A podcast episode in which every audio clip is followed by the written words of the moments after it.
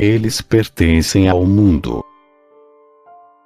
Uma parte, e talvez a maior parte das pessoas, está totalmente envolvida com as coisas deste mundo. E neste largo número, existem aqueles que se julgam felizes por terem suprimido todo e qualquer sentimento de religiosidade, todo e qualquer pensamento sobre a vida eterna, aqueles que fizeram de tudo que estava em seu poder, para apagar da memória a terrível recordação do julgamento, no qual um dia todos nós teremos que nos apresentar e prestar contas. Durante o curso de suas vidas, eles usam de tudo quanto é artimanha, e frequentemente até suas posses, para atraírem para o seu modo de vida, tantos quanto puderem. Eles já não acreditam em mais nada. Aliás, eles até sentem um certo orgulho em se exibirem mais ímpios e incrédulos do que realmente são, para poderem convencer os outros a acreditarem, não em verdades, mas sim em falsidades, que vão fincando raízes nos corações daqueles que são influenciados por eles. Durante um jantar que Voltaire deu num certo dia para seus amigos, um bando de ímpios, ele rejubilou-se porque entre todos os presentes não havia um sequer que acreditava em religião. Embora, no fundo, ele próprio ainda acreditava. Tanto é verdade que ele demonstrou isso claramente na hora de sua morte. Naquele momento crucial, ele ordenou com grande pressa que o sacerdote fosse levado à sua presença para reconciliar-lhe com Deus. Mas foi tarde demais. Deus, contra quem ele havia lutado e falado mal com tanta fúria, durante toda a sua vida, agiu com ele do mesmo modo como agiu com Antíoco. Deus simplesmente o abandonou à fúria dos demônios. Naquele momento de pavor, Voltaire tinha apenas o desespero e o pensamento da condenação eterna que lhe estava destinada. O Espírito Santo nos diz: o tolo diz em seu coração: não existe Deus mas é apenas a corrupção de seu coração que o leva a cometer tais excessos. No fundo, no fundo, ele não acredita nisso. Ou seja, aquelas palavras, Deus existe, nunca desaparecerão inteiramente de seu coração. O pior dos pecadores sempre proferirá o nome de Deus, mesmo sem pensar no que está dizendo mas deixemos esses blasfemos de lado. Felizmente, apesar de vocês não serem tão bons cristãos como deveriam ser, graças a Deus, vocês não estão entre esse tipo de gente. Mas então vocês me perguntarão, afinal, quem são essas pessoas que estão parcialmente do lado de Deus e parcialmente do lado do mundo? Bem, meus caros filhos, permita-me descrevê-los. Eu vou compará-los, se me permitirem usar o termo, com cachorros que correm atrás do primeiro que os chamar ou lhes assinar. Vocês podem segui-los do amanhecer até o fim do dia, do início do ano até o final. Estas pessoas veem o domingo, simplesmente como um dia de descanso ou de lazer. Nesse dia, eles ficam mais tempo na cama do que nos dias de semana, e ao invés de se entregarem a Deus de todo o seu coração, eles nem sequer pensam no Altíssimo. Alguns deles estarão o tempo todo pensando em como será o seu dia de lazer. Outros estarão pensando nas pessoas que eles irão encontrar e ainda outros, nas vendas que eles irão fazer, ou no dinheiro que eles esperam gastar ou receber. É com grande dificuldade que essas pessoas fazem o sinal da cruz, e quando o fazem, fazem de um modo desleixado. Por outro lado, já que elas irão à missa mais tarde, elas simplesmente negligenciam as orações que todos os dias deveriam fazer, dizendo como desculpa: Ó, oh, eu terei tempo de sobra para fazê-las antes da missa. Essas pessoas sempre têm algo mais importante a fazer antes de se prepararem para ir à missa, e apesar de terem planejado orar um pouco antes de saírem para a igreja, dificilmente conseguem chegar a tempo para o início da missa. Se encontra um amigo ao longo do caminho, não tem o menor escrúpulo em voltar para casa com tal amigo e deixarem a missa para outra ocasião. Mas porque ainda querem se parecer bons cristãos, tais pessoas acabarão por irem à missa talvez algum tempo mais tarde, embora sempre o fazendo com relutância e achando um infinito aborrecimento. Durante a missa, o único pensamento que lhes ocorre é aquele: O oh meu Deus, será que essa missa não acaba nunca? Você pode também observá-los dentro da Tres Regia, especialmente durante a homilia, olhando sempre de um lado para o outro, perguntando à pessoa do lado pelas horas e assim por diante. Uma boa parte delas, fica folheando o missal como se estivessem procurando por algum erro de impressão. Há outras que podemos ver dormindo e até mesmo roncando, como se estivessem confortavelmente deitadas numa cama. Quando acordam assustadas, o primeiro pensamento que lhes vem em mente não é aquele de terem profanado um local santo, mas sim este Oh meu Deus! Esse padre ainda está falando. Será que esse sermão não termina mais? Desse jeito eu não volto mais. E finalmente existe também aqueles para quem a palavra de Deus, que tem convertido tantos pecadores, é verdadeiramente nauseante.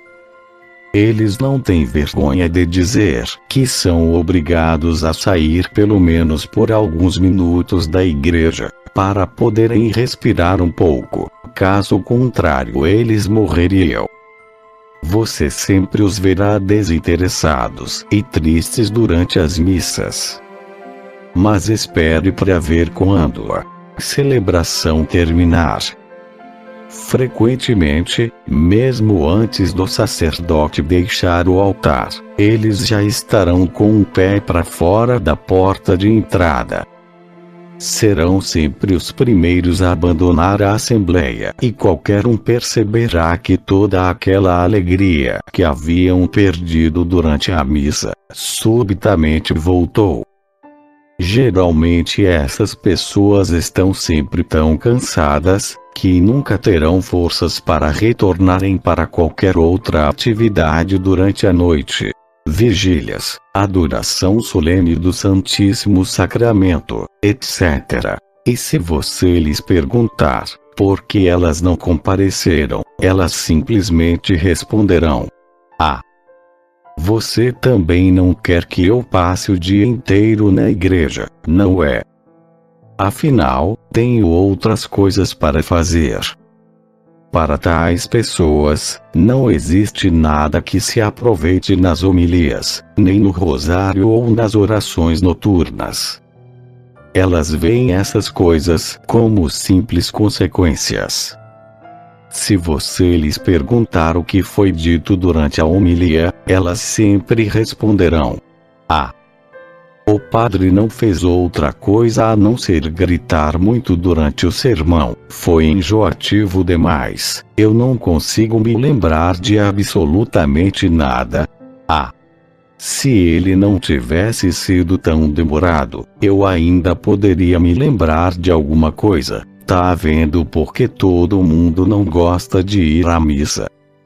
É porque ela é comprida demais. Pelo menos uma coisa esta pessoa disse certo. Todo mundo, porque tais pessoas pertencem à classe dos mundanos, embora eles próprios não saibam disso. Mas agora vou tentar fazê-los compreender as coisas um pouquinho melhor, pelo menos se eles quiserem. Mas sendo eles, surdos e cegos como são, é muito difícil fazê-los entender as palavras de vida eterna ou o seu estado tão infeliz.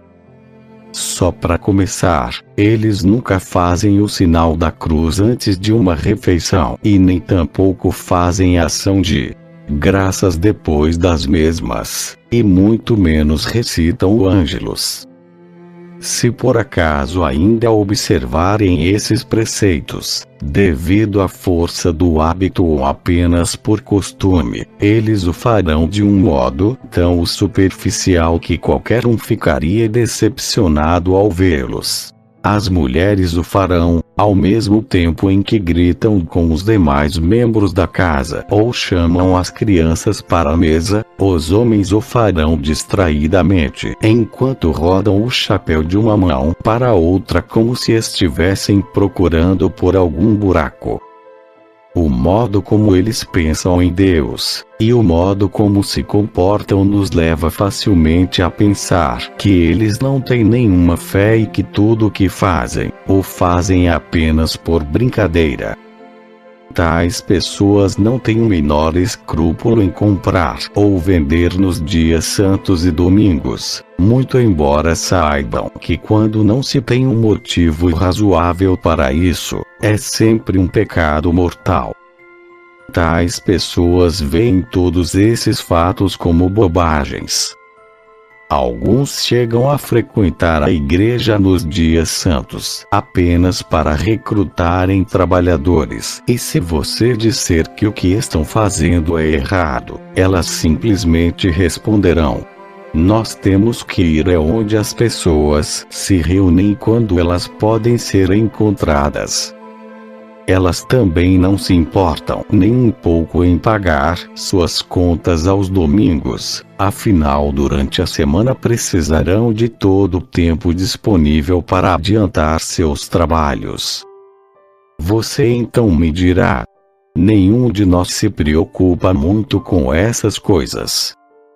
E eu lhes digo: vocês não se preocupam, meu caro povo, porque vocês também são todos mundanos. Vocês querem servir a Deus e ao mesmo tempo satisfazerem aos padrões deste mundo. Vocês percebem, meus filhos, quem são esse tipo de gente?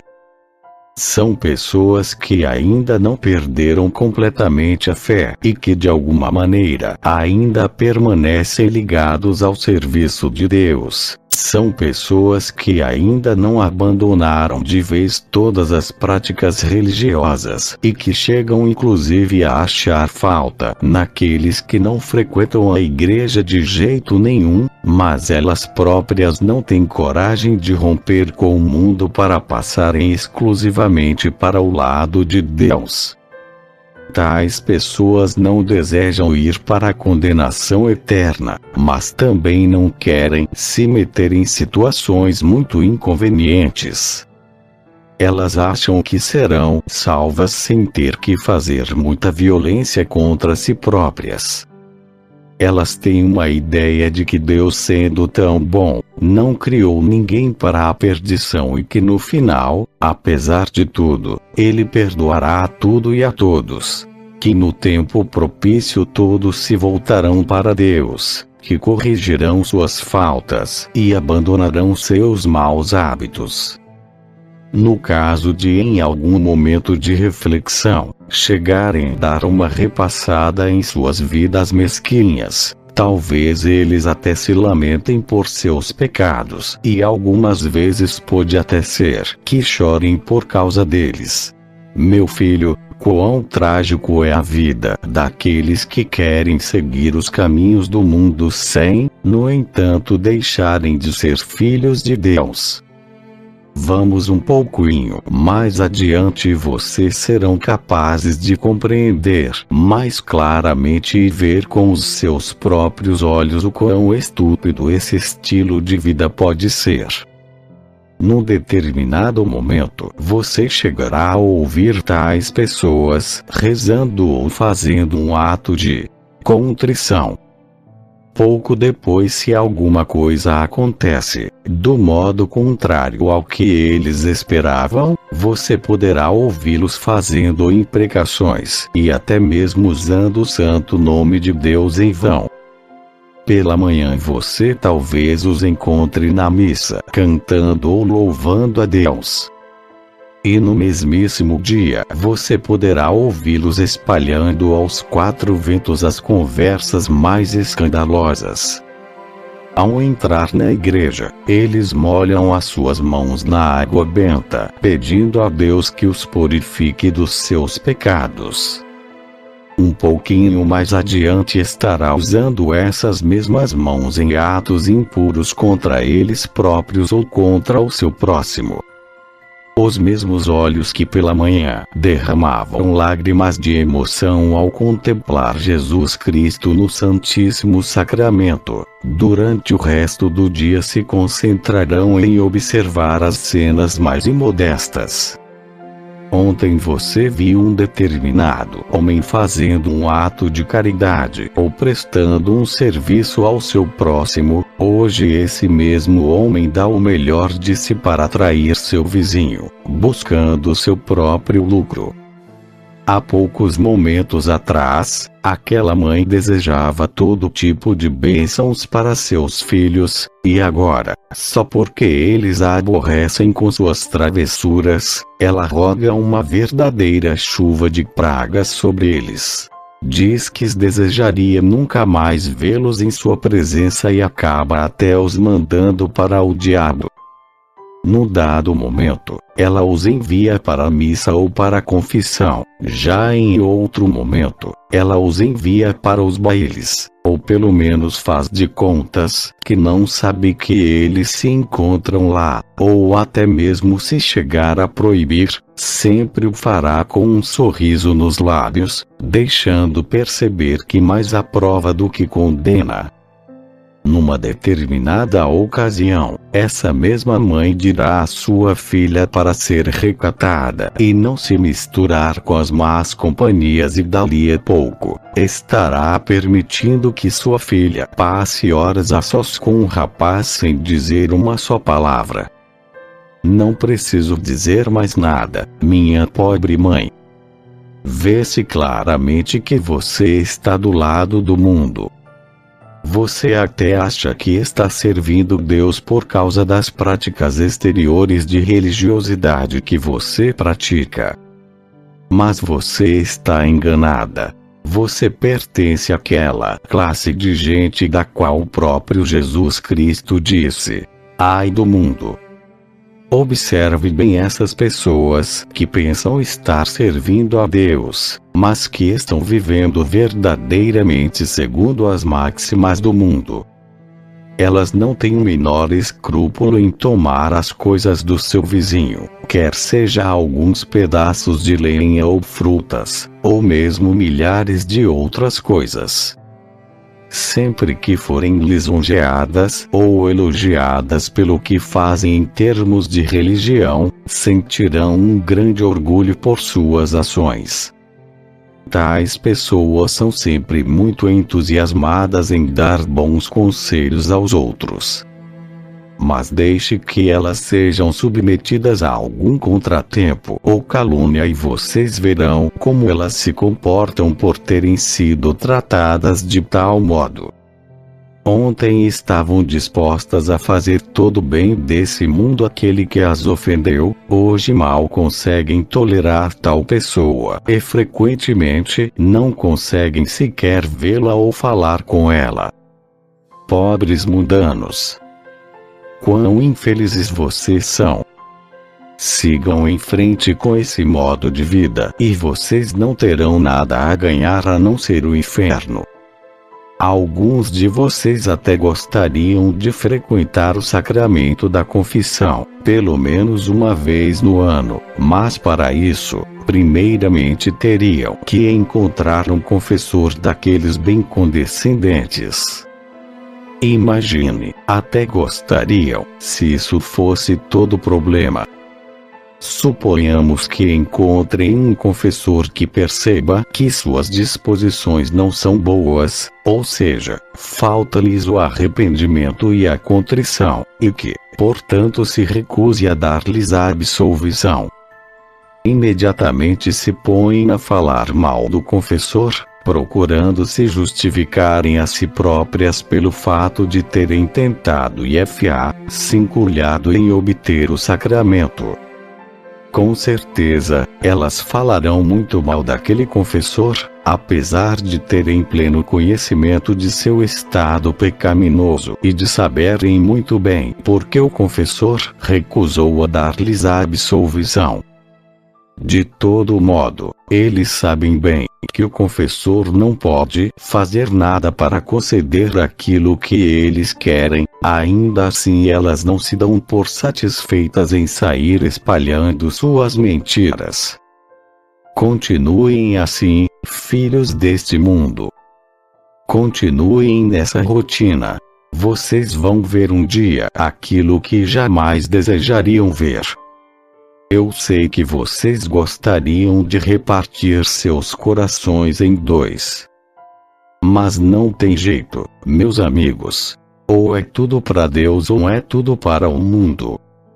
Vocês querem receber com frequência os sacramentos.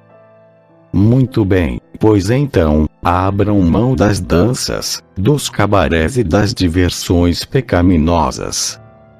Hoje vocês possuem a graça em grau suficiente para virem até aqui, apresentarem-se voluntariamente no tribunal da penitência, ajoelhar-se diante da mesa sagrada e partilhar do pão dos anjos.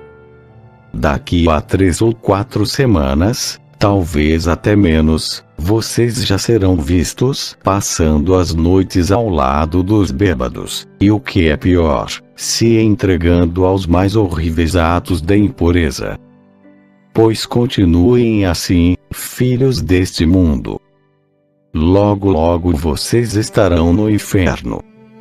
Lá eles ensinarão a vocês tudo o que deveriam ter feito para conseguir o céu, que vocês acabaram perdendo inteiramente por sua própria culpa. Ai de vocês, filhos deste mundo.